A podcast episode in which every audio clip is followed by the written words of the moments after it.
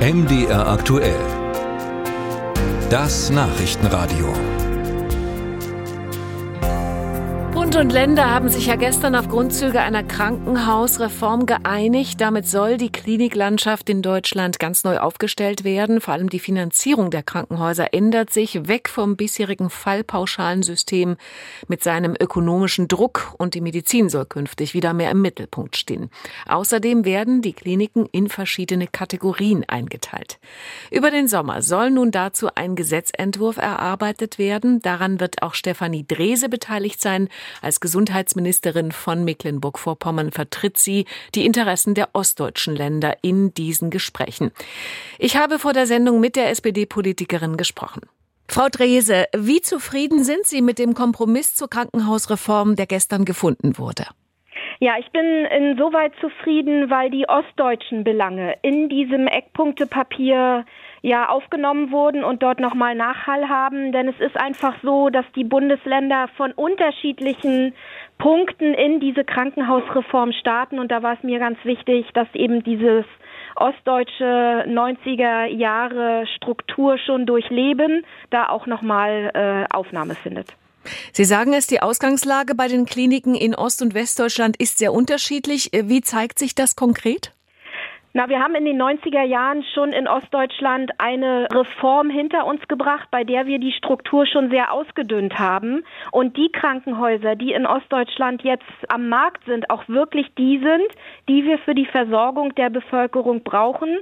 Ich kann Ihnen das am Beispiel Mecklenburg-Vorpommerns sagen. Wir haben 37 Krankenhausstandorte und haben eben auf einer großen Fläche knapp 1,6 Millionen Menschen zu versorgen. Dafür brauche ich diese 37 Standorte auch tatsächlich.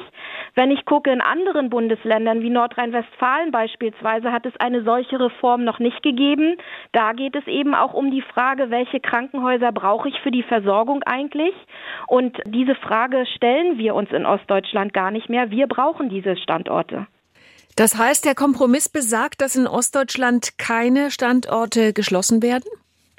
Na, dass man das so generell sagen kann, alles bleibt beim Alten, dem würde ich ein bisschen äh, vorbeugen. Also wir brauchen die Standorte, die wir haben, um die Bevölkerung zu versorgen, aber es gibt natürlich auch hier den Bedarf zu gucken, wo kann man Verbünde schließen, welche Spezialisierung kann es geben, braucht jedes Krankenhaus auch wirklich jede Abteilung, die dort ist, oder kann man dort noch mal etwas konzentrieren? Dieser Aufgabe müssen wir uns schon stellen. Was war den ostdeutschen Ländern bei diesen Verhandlungen bisher noch besonders wichtig? Den ostdeutschen Ländern ist wichtig, dass es diese sogenannte Vorhaltepauschale gibt. Bisher läuft das System der Krankenhausfinanzierung ja über die Fallpauschalen. Das heißt, ich bekomme nur Geld, wenn auch wirklich eine Behandlung stattfindet. Und das legt manchmal zu sehr den wirtschaftlichen Druck auf die Krankenhäuser, als dass wirklich das Medizinische im Vordergrund steht. Mit diesen Vorhaltepauschalen soll es 60 Prozent der Vergütung immer schon dafür geben, dass ich also die Möglichkeit habe, dort medizinische Dinge anzubieten, also Pflegepersonal, Vorhalte, Ärzte habe und so weiter. Und dadurch erhoffen wir uns, dass dieser wirtschaftliche Druck von den Krankenhäusern ein Stück weit genommen werden kann, weil sie ja nur noch 40 Prozent ihres Budgets über die Fälle abdecken müssen und damit dann eben wissen, für meine Sicherstellung kann ich mit der und der Summe festplanen, egal wie viele Fälle ich tatsächlich vor Ort habe.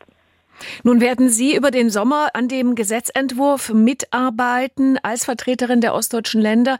Worauf werden Sie dabei besonders Wert legen? Ich möchte natürlich mich immer kurz schließen mit meinen Kollegen aus Ostdeutschland, damit wir den Blick darauf werfen, wie gibt es die Möglichkeit, auch Ausnahmen vor Ort zuzulassen von den Fragen der sogenannten Leistungsgruppen. Es soll ja definiert werden, welches Krankenhaus darf welche Leistung noch anbieten. Das ist auch Planungshoheit der Länder. Und trotzdem werden wir Regionen haben, wo wir auch davon Ausnahmen machen müssen. Also man kann vielleicht in dem einen Krankenhaus sagen, da darf die und die Leistung nur angeboten angeboten werden, wenn drei Fachärzte da sind, wenn so und so viel Pflegepersonal da ist. Aber es muss auch davon die Möglichkeit für Ausnahmen geben. Wenn ich weiß, in einer Region habe ich eine gute medizinische Qualität auch mit zweieinhalb Fachärzten und ich brauche dort das Krankenhaus vor Ort, dann sollen solche Ausnahmen auch möglich sein und das wird ein Schwerpunkt bei der Erarbeitung des Gesetzestextes sein. MDR aktuell Das Nachrichtenradio.